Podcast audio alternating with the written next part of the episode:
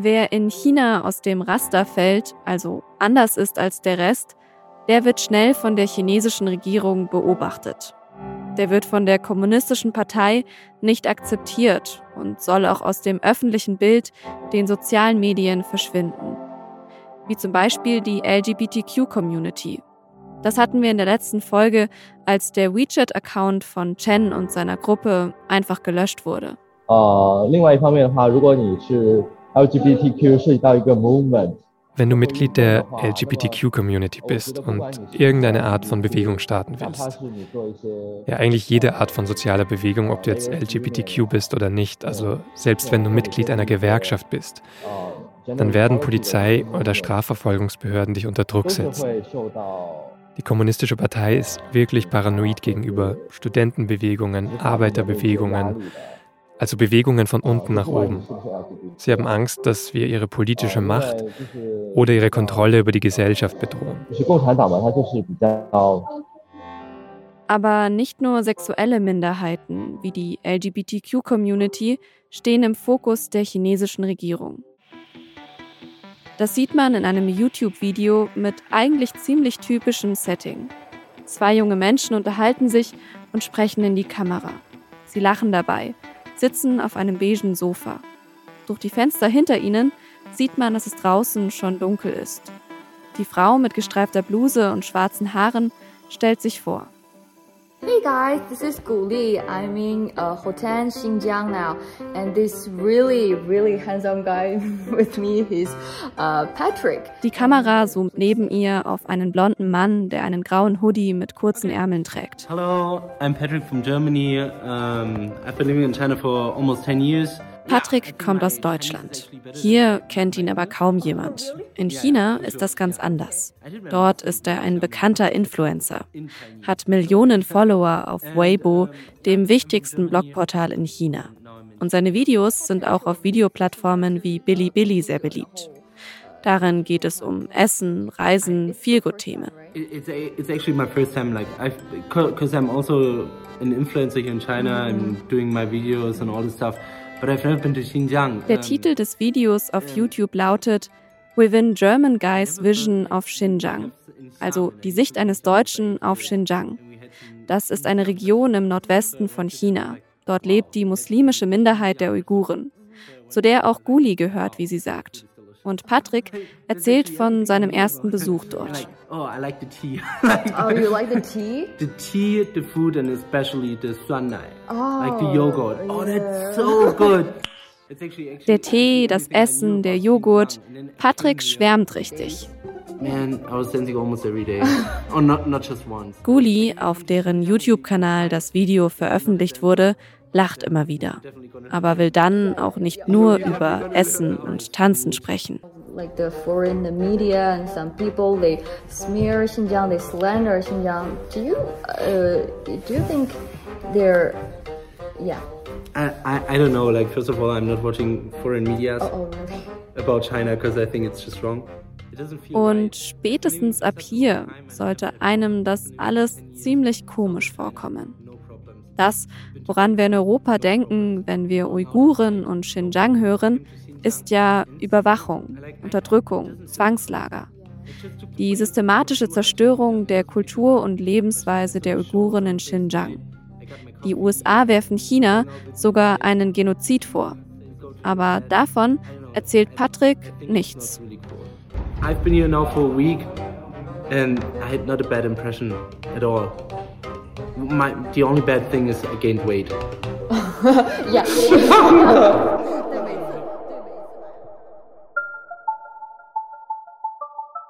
Die Propagandaoffensive der Kommunistischen Partei findet auch auf Plattformen wie YouTube statt, die außerhalb von China genutzt werden.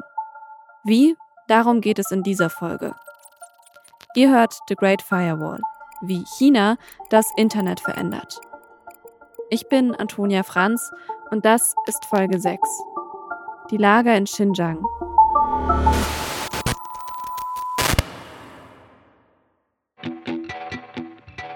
Berichte über die Unterdrückung und Überwachung der Uiguren It's just wrong, also falsch, sagt Patrick in dem Video, von dem ich euch gerade erzählt habe.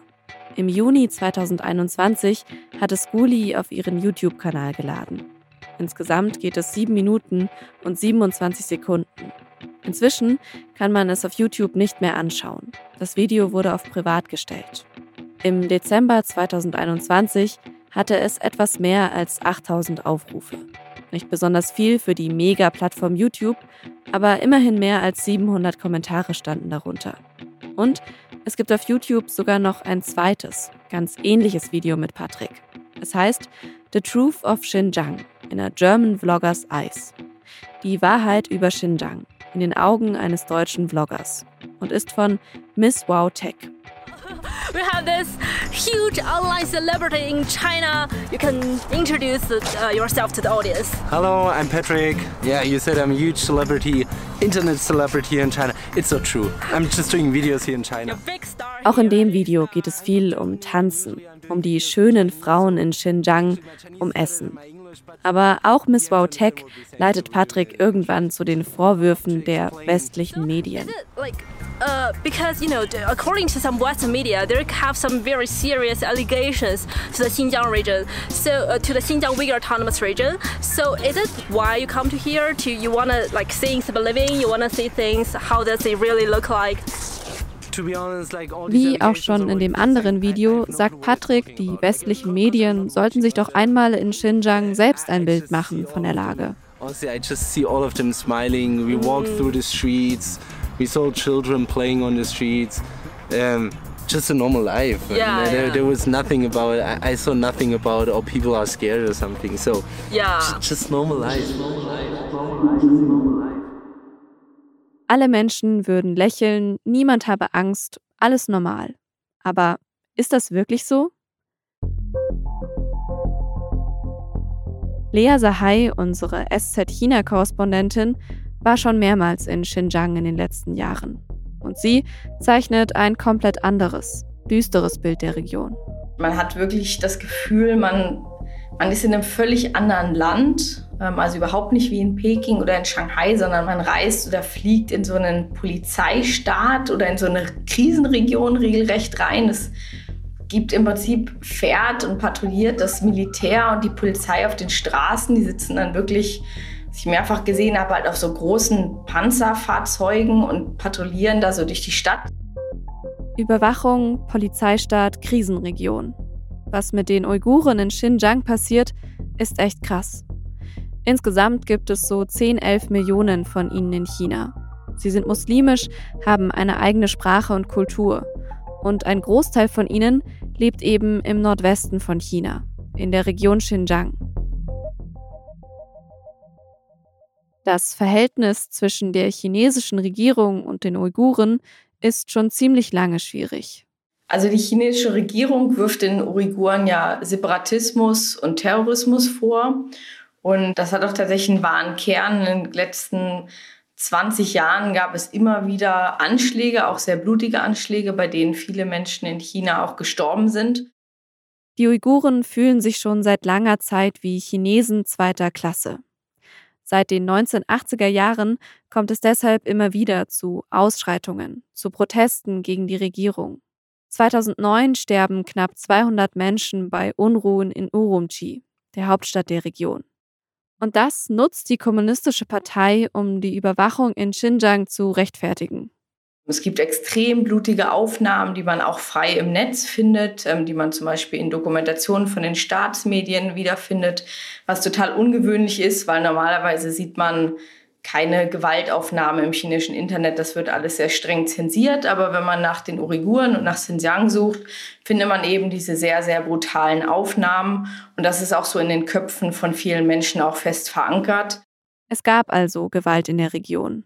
Grundsätzlich ist es allerdings so, dass die meisten Experten sich darüber einig sind, dass eben die Gefahr des Terrorismus in der Region dort extrem überzogen dargestellt wird. Dabei bezieht sich Lea vor allem auf eine angeblich international agierende Terrororganisation, an der die Uiguren beteiligt sein sollen. Dieses Narrativ wiederholt die Kommunistische Partei immer wieder. Zum Beispiel Als ähm, es die Anschläge in den USA gab, 2001, war die chinesische Regierung sehr schnell dabei, dass sie gesagt hat, ja, seht her, hier in China haben wir auch Terroristen, die in Beziehung zu Al-Qaida stehen. Und ähm, sie haben damals sogar eine dieser ähm, Organisationen hier auf die internationale Terrorliste setzen lassen. Und die USA damals ja in ihrem eigenen ähm, Wahn und ihrem Kampf gegen den Terror haben das auch unterstützt. Das ist heute aber nicht mehr der Fall. Also heute sagen die Experten eigentlich, äh, zu einem großen Teil, dass eben die Gefahr des äh, Terrorismus tatsächlich hier ähm, deutlich überspitzt dargestellt wird. Warum werden die Uiguren dann aber trotzdem stark kontrolliert und überwacht? Warum patrouilliert Militär und Polizei durch die Straßen in Xinjiang? Lea hat mir erklärt, das hat wieder mit so einer der Urängste der kommunistischen Partei zu tun, von denen wir in diesem Podcast ja schon öfter mal gesprochen haben nämlich die Kontrolle zu verlieren. Der zunehmende Druck auf die Minderheiten in den ähm, Randgebieten hat sich enorm verschärft in den 90er Jahren, weil man eben das Gefühl hat, der Grund, warum die Sowjetunion zusammengebrochen ist, ist, weil das eben ein Vielvölkerstaat war und weil Moskau den Fehler begangen hat, die Vielvölker zu unterstützen und sozusagen das ganze Gebilde instabil werden zu lassen. Das ist so die große Angst auch der Kommunistischen Partei, wieso sie sehr aggressiv äh, darauf reagieren, dass man dort eine eigene Kultur, eine eigene Sprache hat und das ist so der Hauptgrund, ähm, ja, warum man sozusagen den Druck aus Peking in der Region dort auch spürt. Die Kommunistische Partei will also, dass die Uiguren sich in ihrer Kultur an die der Han-Chinesen und Chinesinnen, der größten Bevölkerungsgruppe in China, anpassen. Sie sollen Mandarin und nicht Uigurisch sprechen, an die Partei glauben, nicht an den Islamismus und so weiter. Das Ganze nennt man Sinisierung und kann man in vielen Teilen Chinas beobachten, wo Chinesen mit anderen Ethnien zusammenleben. Zum Beispiel in der inneren Mongolei, wo die Kinder in den Schulen nicht mehr Mongolisch lernen sollen. Die Uiguren haben ihre Kultur auch nicht einfach so vergessen. Deshalb hat die chinesische Regierung vor ein paar Jahren zu härteren Mitteln gegriffen.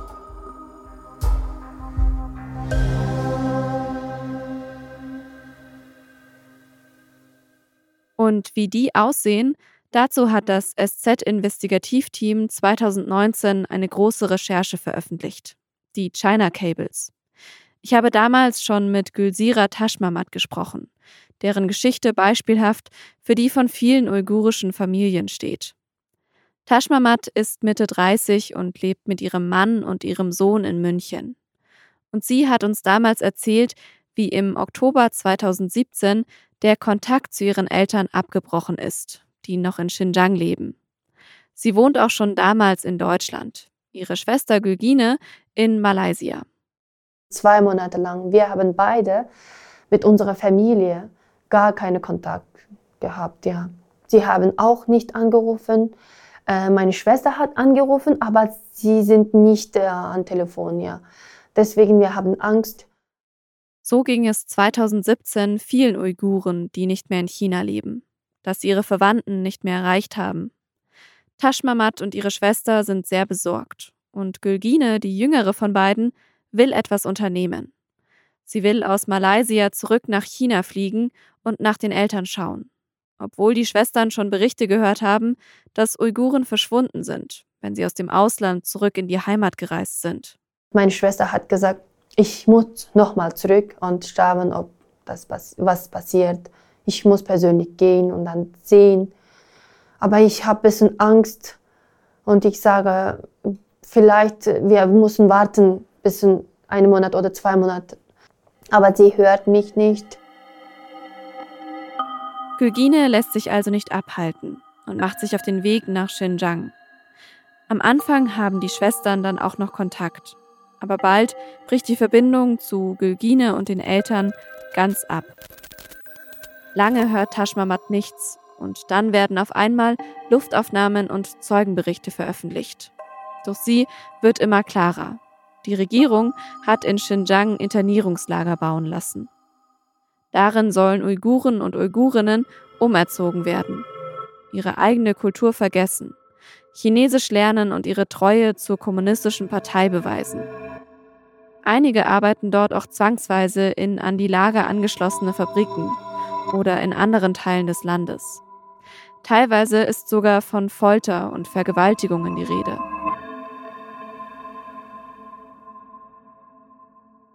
Gülsira Taschmamat hört von Bekannten, dass ihre Schwester in einer Schule ist. Für sie bedeutet das, die Schwester ist in einem der Lager. Zu dieser Zeit spricht Peking im Zusammenhang mit den Lagern nämlich plötzlich von Weiterbildungsmaßnahmen. Taschmamat ist verzweifelt, auch weil sie die schrecklichen Zeugenberichte aus den Lagern hört. Eine junge Frau, sie hat erzählt, äh, sie mussten einmal pro Woche nackt werden und ähm, Foto machen und auch Video machen. Ja, die alle Mädchen sind nackt und vorne die Polizisten. Gülsira Taschmamat geht mit ihrer Geschichte an die Öffentlichkeit. Mehrere Medien, darunter die Süddeutsche Zeitung und die ARD, berichten über den Fall von ihrer Familie. Und im Mai 2020 gibt es dann zum ersten Mal ein Lebenszeichen von der Schwester und den Eltern. Sie rufen mit unterdrückter Nummer bei Tashmamat an, berichten, dass es ihnen gut geht. Aber Tashmamat zweifelt daran, dass sie frei sprechen können. Auch weil der direkte Kontakt danach wieder abbricht. Ein paar Tage später veröffentlicht dann die China Daily, eine Staatszeitung, die auf Englisch erscheint, ein Video von der Schwester und der Mutter auf Twitter und Facebook.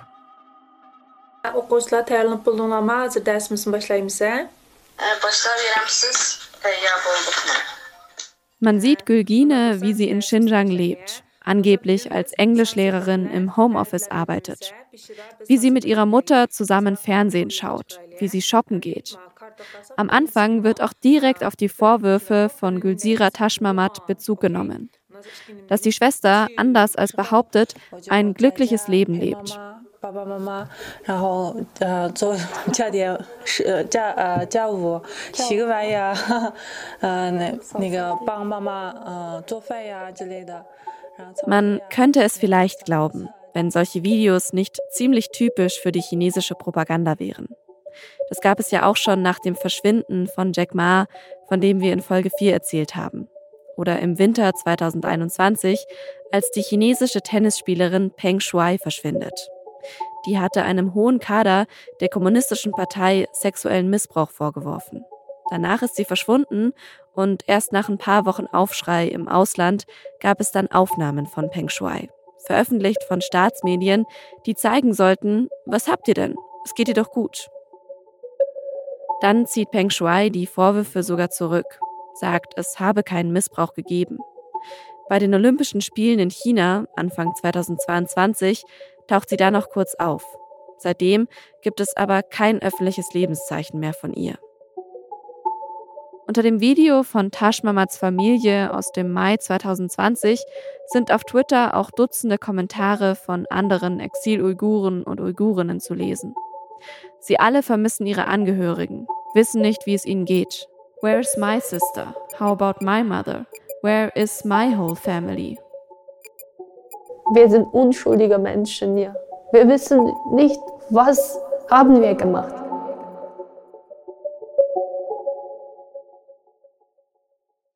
Aufnahmen, geleakte Dokumente, Augenzeugenberichte. Sie alle beweisen nicht nur, dass es die Lager gibt, sondern auch, dass die Menschen gezwungen werden, dort zu sein. Im Mai 2022 werden von Spiegel, BR, BBC und weiteren Medien die Xinjiang Police Files veröffentlicht. Es sind Dokumente und Fotos, die Einblicke bieten in das Lagersystem in Xinjiang. Ein anonymer Hacker hat sie dem deutschen Wissenschaftler Adrian Zenz zugespielt, der seit Jahren zur Unterdrückung der Uiguren in Xinjiang forscht. Sie zeigen das Ausmaß der Verfolgung und Masseninternierung dort. Auf Fotos sieht man schwer bewaffnetes Personal, Wärter mit Schlagstöcken, Gefangene, die am Boden knien. Alles sehr eindeutig.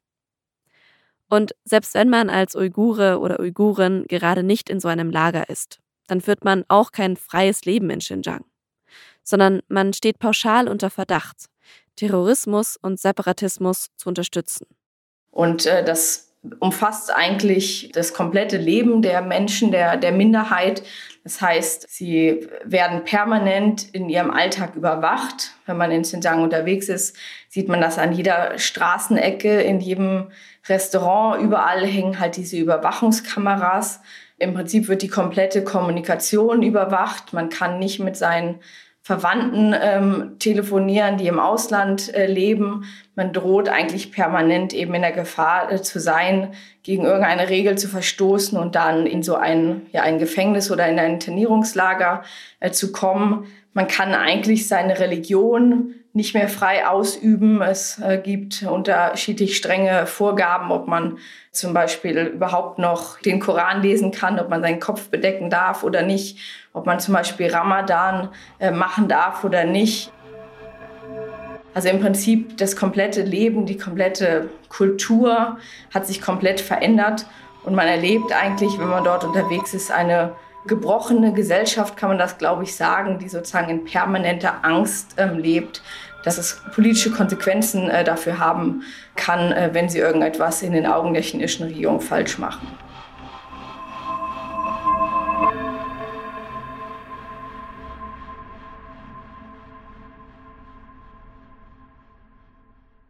Und wenn wir uns mit dem Wissen jetzt nochmal anhören, was Patrick, der deutsche Influencer in China dazu sagt. That's why when foreign media say something bad, I don't know, I, I think it's not really cool. I've been here now for a week and I had not a bad impression at all. My, the only bad thing is I gained weight. ja. In den beiden Videos auf YouTube berichtet er ja von einer guten Situation in Xinjiang, geht sogar auf Berichte von westlichen Medien ein. Und da frage ich mich ja schon, wie das zu erklären ist. Wir wollten das natürlich Patrick selbst fragen und haben ihn für ein Interview angefragt. Wie es überhaupt zu der Reise gekommen ist und was er dort sonst so erlebt hat. Aber nachdem es erst noch so ausgesehen hat, als könnte es klappen mit dem Interview, hat Patrick uns dann doch noch abgesagt und sich auf weitere Nachfragen nicht mehr gemeldet. Aber dann nähern wir uns diesem Video doch auch ohne mit Patrick selbst gesprochen zu haben. Auf Gulis Kanal hat sie erzählt, dass Patrick mit ein paar anderen ausländischen Influencern Teil einer Reisegruppe war in Xinjiang. Man sieht, wie sie zusammen in einem Bus sitzen, wie sie eine Kamelfarm besuchen. Auch dieses Video ist inzwischen auf privat gestellt. Not long ago, I accompanied a group of foreign friends to visit uh, southern Xinjiang, and some of them are from uh, were from Germany, and some were from Ghana, and some were from India. Uh, and I also talked with uh, Patrick, uh, who from Germany, about some feelings of trip in Xinjiang. Als wir mitten in der Recherche für diese Folge stecken, kommt zu diesem Trip nach Xinjiang auch eine Studie vom Australian Strategic Policy Center raus, einer Denkfabrik in Canberra in Australien. Die Forschenden dort beweisen, dass die Reise nicht die Idee von Guli, Patrick oder Miss Wow Tech war, sondern staatlich organisiert wurde.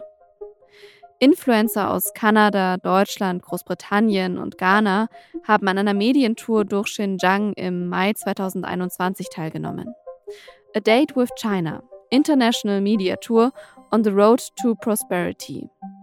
Organisiert wurde diese Tour von der Cyberspace Administration of China, von der wir hier im Podcast ja auch schon gesprochen haben. Die wichtigste Internetkontroll- und Zensurbehörde in China. Mitorganisiert hat die Tour auch die China Daily, die chinesische Staatszeitung. Auf ihrer Webseite sieht man Videos von der Tour, in denen auch Patrick auftaucht und auf Chinesisch wieder von dem leckeren Essen in Xinjiang spricht. Also die genauen Umstände dieser Reise kennen wir natürlich nicht, aber es ist so, dass die chinesische Regierung auch immer wieder auf ausländische Journalisten, also nicht nur Influencer, sondern auch auf Journalisten zukommt und sagt, äh, wir zeigen euch jetzt mal das wahre Xinjiang, die wahre Situation. Also diese staatlich organisierten Reisen haben äh, System und sie sollen natürlich der Ersatz dafür sein, dass man sich als Journalist unabhängig und ohne die Behörden in der Region unterwegs ist und sich selbst ein Bild macht. Okay, also da geht es um staatlich organisierte Reisen, die ein bestimmtes Bild von Xinjiang vermitteln sollen. Aber was ich ja schon auch auf YouTube sehe, sind eben Bilder von tanzenden Uiguren, von dem Nachtmarkt mit leckerem Essen und so weiter.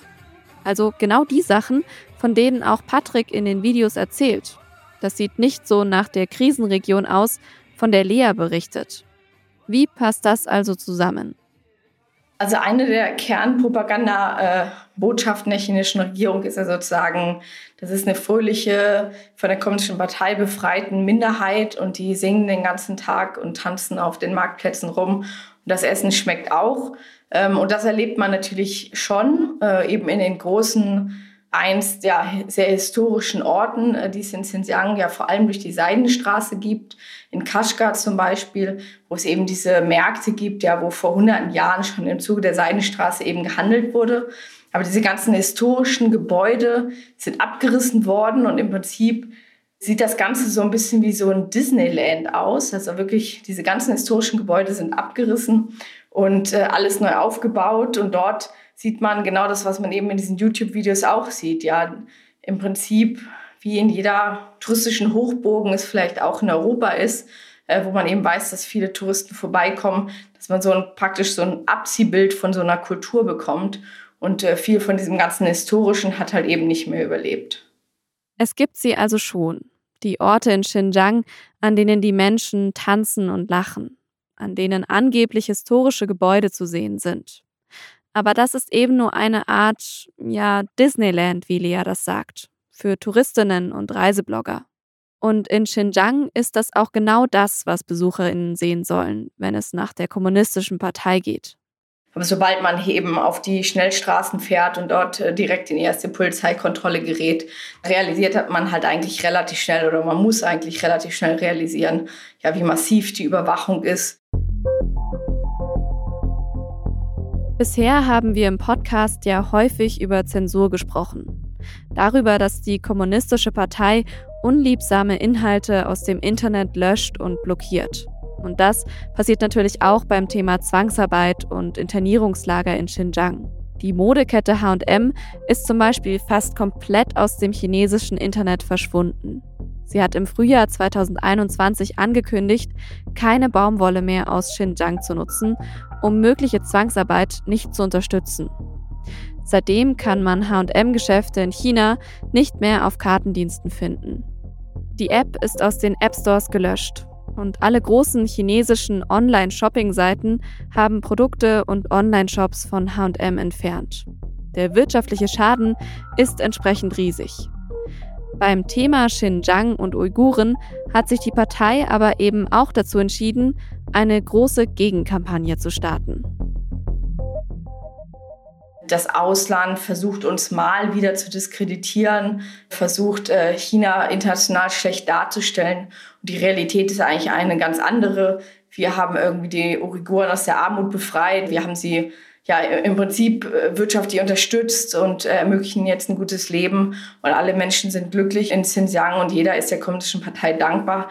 Also man hat eigentlich mit so einer massiven Gegenpropagandamaschine reagiert und die halt eben auch jetzt hier im Alltag in China sehr präsent ist. Und ein Teil dieser Kampagne sind eben auch Influencer. Ausländische wie Patrick und chinesische wie Guli. Ihr Kanal ist inzwischen eben auf privat gestellt, aber dort hat sie scheinbar unabhängig und frei aus ihrem Alltag erzählt. Good morning, guys. Today is Saturday, so I want to show you how to spend a day as an ordinary people in Xinjiang. 然后我们现在要去吃个饭，超饿的。Workout time, let's go. Interessant bei Guli ist vor allem, dass sie ja gesagt hat, dass sie Uigurin ist, die auch angeblich direkt in Xinjiang lebt. Also diese Videos sind ja auf äh, YouTube hochgeladen und äh, das wird in China zensiert. Also das kann man in China nur mit einem sogenannten VPN ähm, öffnen. Das ist eine Technologie, mit der man ja die Internetzensur umgehen kann. Und die ist in der Region Xinjiang verboten. Das ist sogar einer der Gründe, äh, warum man in ein chinesisches Internierungslager kommen kann, wenn man eine solche Technologie auf seinem Handy hat. Das heißt, wenn man als Uigure auf YouTube aktiv ist, äh, steht man sofort im Fokus der ähm, chinesischen Behörden. Äh, und im Umkehrschluss heißt es natürlich auch, wenn eine Uigurin äh, eben solche Videos macht, dann äh, mit Genehmigung der chinesischen äh, Behörden, sonst wäre das gar nicht anders möglich. Also man kann schon davon ausgehen, dass es von den chinesischen Behörden unterstützt wird, in welchem Maß, ob möglicherweise eben auch finanziell, das können wir nicht sagen. Aber es ist ganz klar, dass so etwas nicht ohne die Genehmigung der chinesischen Behörden passieren würde. Die zweite chinesische Influencerin, auf deren Kanal Patrick auftaucht, ist Miss Wow Tech. Sie arbeitet sonst für CGTN, hat also einen direkten Bezug zur kommunistischen Partei und ihrem Propagandaapparat. Guli, Miss Wow Tech und Patrick sind auch nicht die einzigen, die auf YouTube mit geschönten Aussagen über die Situation der Uiguren in Xinjiang auffallen. Da gibt es eine ganze Menge Influencer, die teilweise noch viel weiter gehen mit ihren Aussagen über Xinjiang. Da gibt es zum Beispiel ein Video von einem israelischen YouTuber, der in Xinjiang bei der Baumwollernte dabei ist. Es hat über 600.000 Aufrufe. Breaking news, guys. They're forcing drones to work here in the cotton fields in Xinjiang. Eins von einem britischen Blogger, der auf dem Kanal vom chinesischen Staatsfernsehen CGTN über die Lager in Xinjiang spricht. Where's the prison walls? Where's the watchtower? Any evidence? No, just a satellite image of some housing basically. Okay, let's call it a prison camp. Okay, great. Yeah, go ahead. Es gibt einen Kanadier, der auch in der Reisegruppe von A Date with China mit Patrick war und in einem Video von Miss Wow Tech auftaucht. You know, it doesn't matter what the Chinese government does. The Western media and politicians mm-hmm. will twist it to make it look like they're doing something bad. Yeah. Genocide? There is no genocide. Ironische Kommentare über Drohnen, die zur Zwangsarbeit gezwungen werden. Zweifel an der Existenz von Internierungslagern. Und das sind nur ein paar Beispiele. Diese Videos sind mehr als nur zynisch und selbstgefällig. Vor allem, wenn man an die wahre Situation der Uiguren in Xinjiang denkt, der Familie von Gülsira und viele weitere, die noch in den Lagern festgehalten werden. Menschen aus Israel, Kanada oder England, die über die Situation der Uiguren in Xinjiang sprechen. In China gibt es das Phänomen, das manchmal spöttisch White Monkey, also weißer Affe genannt wird. Damit ist vor allem gemeint, dass Ausländer, vor allem mit heller Haut, aufgrund ihrer Hautfarbe für Model- oder Werbejobs angeworben werden. Weil dann das Produkt, für das sie werben, mehr mit Prestige und einem internationalen Status verbunden wird. Aber auch in der Berichterstattung von Staatsmedien spielen Stimmen von Ausländern, besonders aus dem Westen, eine wichtige Rolle. Die werden immer wieder vor die Kamera gezerrt, weil deren lobende Worte für die KP scheinbar besonders viel wert sind. Sie sollen zeigen, auch im Ausland unterstützt und bewundert man, was wir hier machen. Es gibt dabei sicher Unterschiede zwischen den ausländischen YouTubern. Manche tauchen auch auf den Kanälen von chinesischen Staatsmedien auf und wissen wahrscheinlich, was sie tun.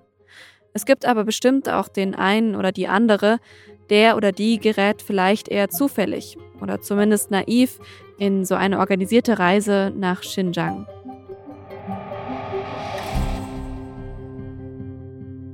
Vielleicht denkt er einfach, es ist eine tolle Chance. Vielleicht werden diese Reisen zu Teilen auch gesponsert. So ist ja gar nicht so unüblich, auch im Reisejournalismus insgesamt, dass eine PR-Agentur sagt, ich möchte jetzt diese Region mal besser vorstellen, Reisejournalisten einlädt und die dann eben auf Kosten dieser PR-Agentur staatlich finanziert eben in diese Region reist. Das heißt, vielleicht denkt sich der ein oder andere Influencer da auch gar nichts bei, fährt dorthin und wird dann eben instrumentalisiert von den Behörden.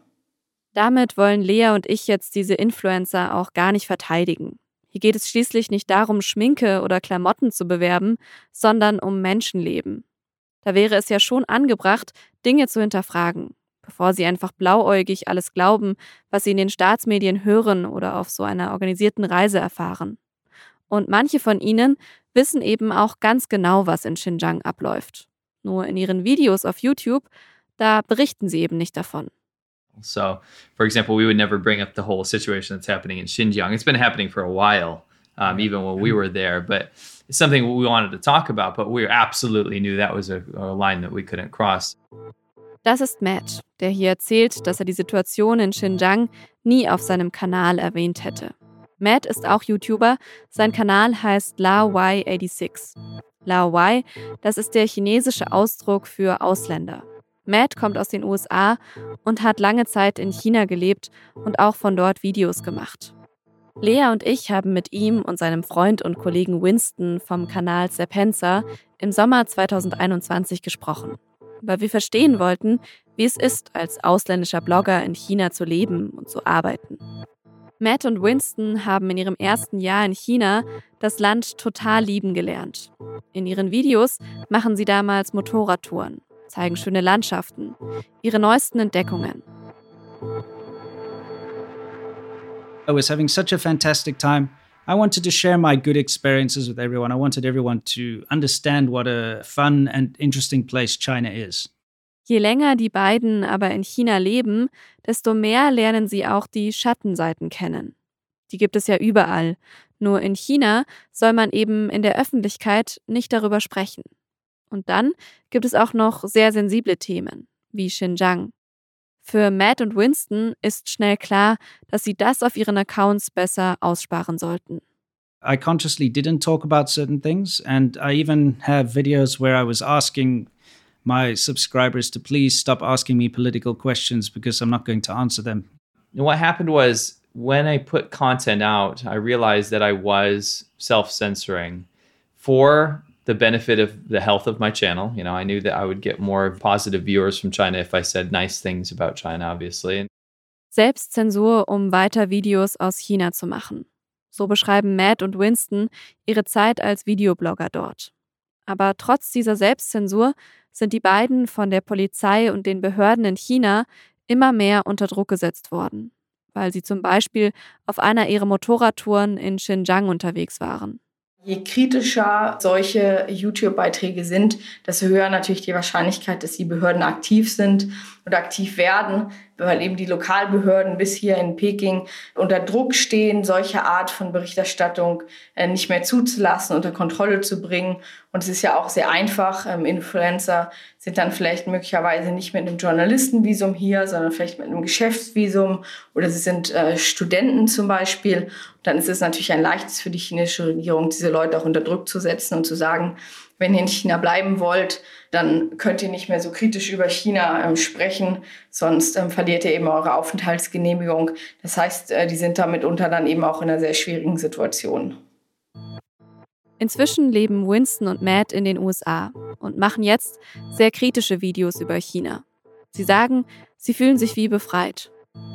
Leaving that situation where I had to constantly self-censor myself, it's like a burden has been lifted off of my shoulders, and it's a very positive thing. I can now speak freely. Was wir uns hier nochmal bewusst machen sollten, die chinesische Regierung kontrolliert und beeinflusst also Inhalte auf YouTube, einer Plattform, die schon seit über zehn Jahren gesperrt ist in China. Diese Maßnahmen zielen also auch auf uns hier in Europa ab.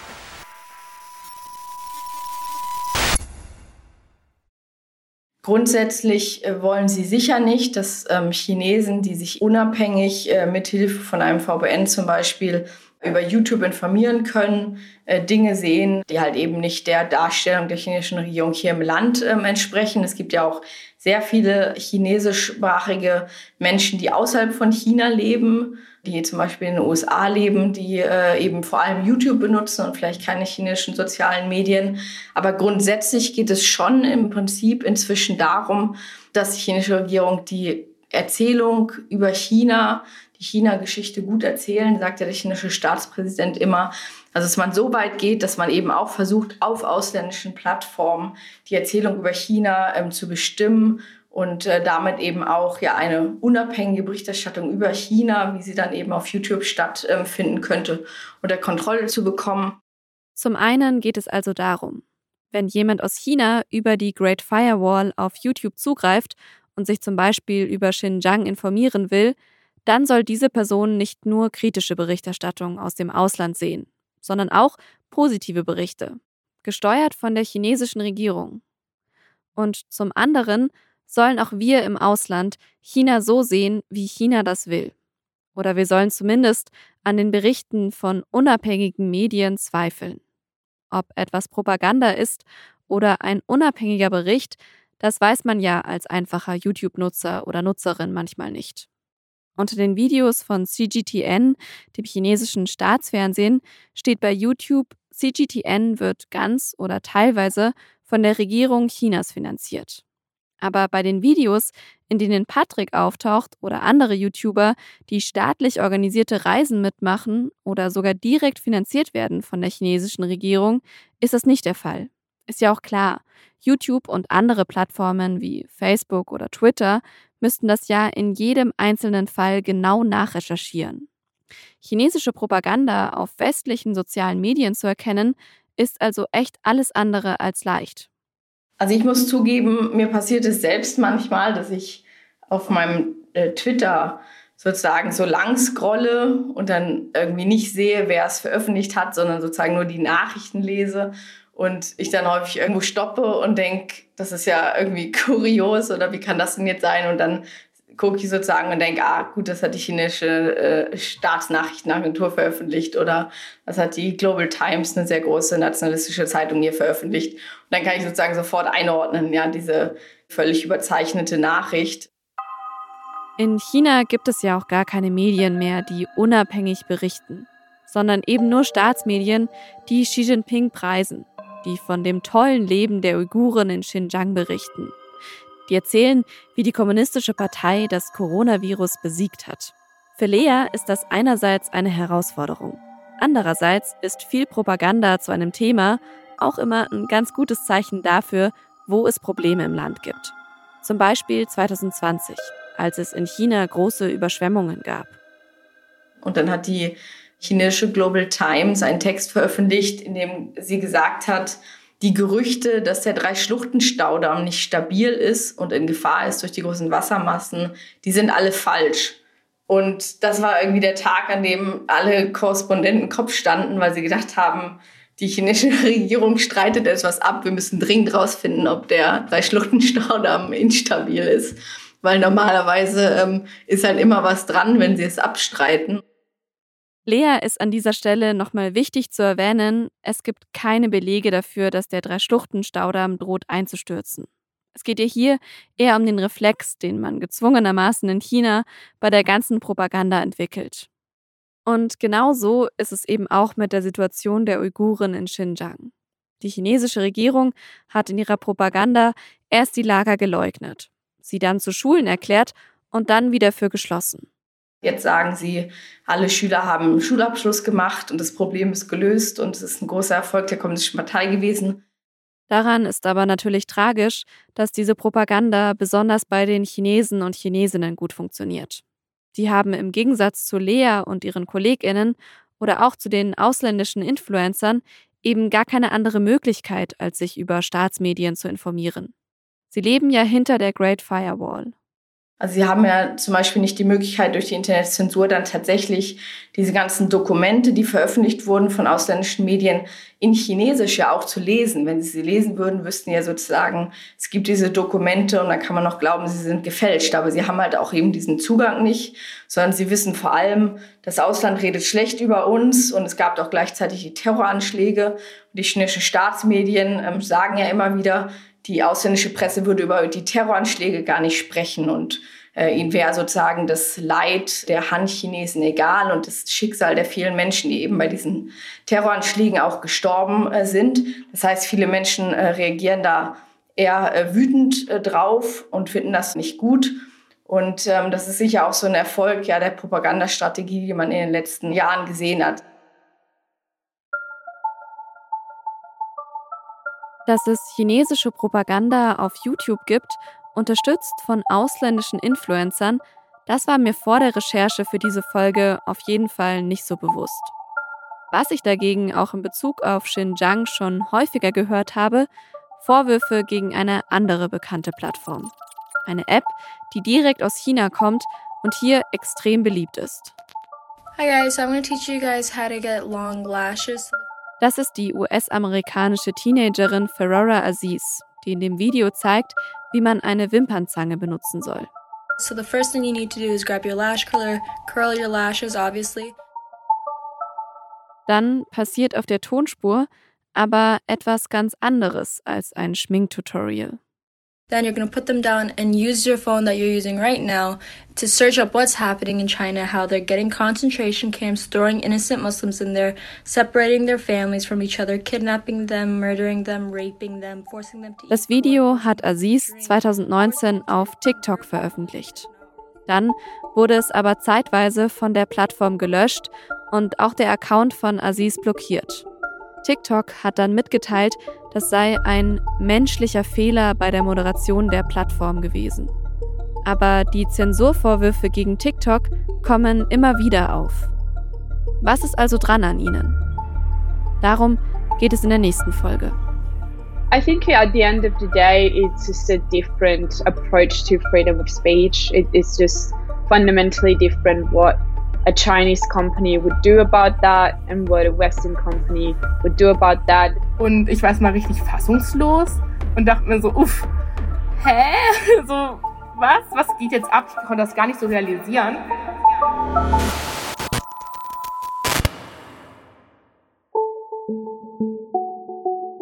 The Great Firewall ist ein Podcast von der Süddeutschen Zeitung. Nächste Woche Dienstag gibt es eine neue Folge. Abonniert unseren Kanal, um das nicht zu verpassen. Redaktion dieses Podcasts hatten Lea Sahai, Vincent Vitus Leitgeb und ich, Antonia Franz. Produktion Julia Ongert. Sounddesign Bonnie Stoev. Mitarbeit Laura Terberl, Pia Volk, Isabel Löbert-Rhein, Tristan Lehmann und Luca Hirschfeld.